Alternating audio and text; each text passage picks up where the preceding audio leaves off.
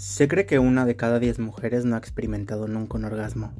Curiosamente, en su mayoría los problemas de anorgasmia son causados por factores psicológicos y de aprendizaje, y no porque el hombre sea un mal amante.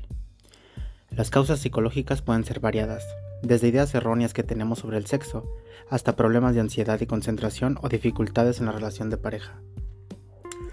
Un aspecto vital que se tiene en cuenta cuando se habla de anorgasmia es saber si la mujer nunca ha llegado a un orgasmo incluso masturbándose o si el problema solo ocurre durante la penetración.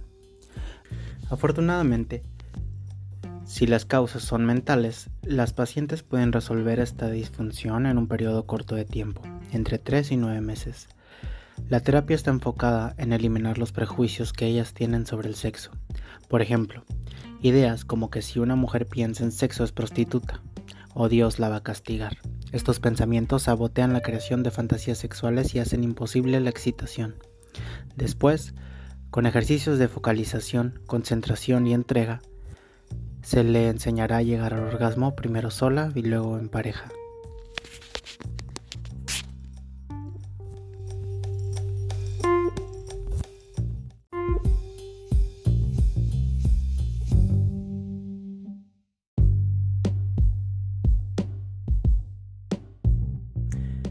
La dispareunia es tener relaciones sexuales dolorosas o molestas y se dan ambos sexos. El dolor se puede tener por muchas causas.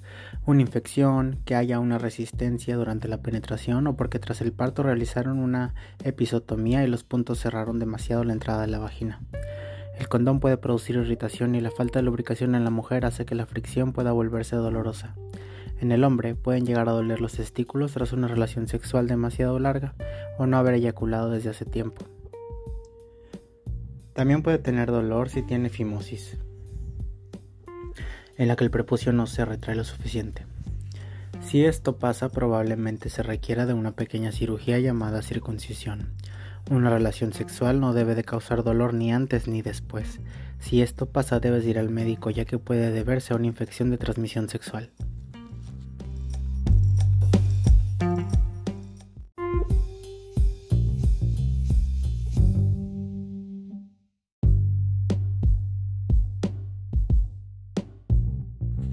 El vaginismo es la contracción de los músculos del tercio inferior de la vagina que se produce de manera automática e involuntaria cuando hay penetración o incluso tan solo con que las mujeres piensen en ser penetradas. Puede ser un reflejo aprendido que ha podido ser causado por una experiencia sexual desagradable, una situación negativa como una violación, tener miedo a las relaciones íntimas o miedo al embarazo puede provocar una contracción de los músculos de la vagina que impida la penetración. La paciente acude a terapia con el objetivo de deshacer esa conducta automática, la contracción de los músculos vaginales y a la vez aprender a relajarlos.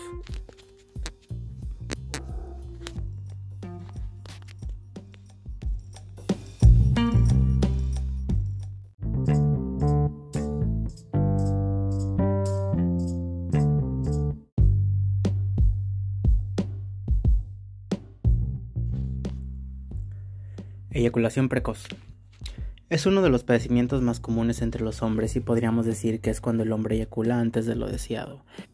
En términos generales, que dure menos de dos minutos tras la penetración. Aunque si por ejemplo llega un minuto tras la penetración y ella queda satisfecha, entonces ya no representaría problema para el hombre. En el estado de naturaleza, la penetración y eyaculación eran un acto rápido. Era una posición de peligro en caso de ser atacados. El hombre está diseñado físicamente para tardar poco y solo necesita ser entrenado para tardar más, es decir, aprender a identificar el momento previo a la eyaculación y controlarlo con técnicas de parada y arranque. Salvo que tenga un problema físico como esclerosis múltiple, para un sexólogo es relativamente sencillo entrenar a la persona para controlar su eyaculación. Aunque hay fármacos para controlarla, personalmente intentaría aprender esta técnica que además de aprender a controlar la eyaculación, vuelve mejor amante al hombre. Lo que debes saber sobre la eyaculación precoz. Eyacular antes de la penetración o hacerlo menos de dos minutos después de haber penetrado podría considerarse eyaculación precoz. El acto de la penetración y eyaculación es muy rápido. Estamos programados para eyacular rápidamente. Si se quiere durar más hay que entrenarse para ello. Casi todos los hombres han eyaculado precozmente alguna vez en la vida. Esto no es un problema y no hay que darle mayor importancia si no se repite. La mayoría de las veces las razones de la eyaculación precoz son psicológicas. Rara vez la eyaculación precoz es causada por problemas biológicos como prostatitis, esclerosis múltiple u otros trastornos neurológicos, pero es recomendable acudir al médico para asegurarse de que esta no sea la causa. Las posturas que favorecen más el control de la eyaculación son la de cuchara, el hombre por atrás, y en la que ella se sienta arriba. Evita las cremas desensibilizadoras o anestesias locales para retardar la eyaculación, también restan sensibilidad.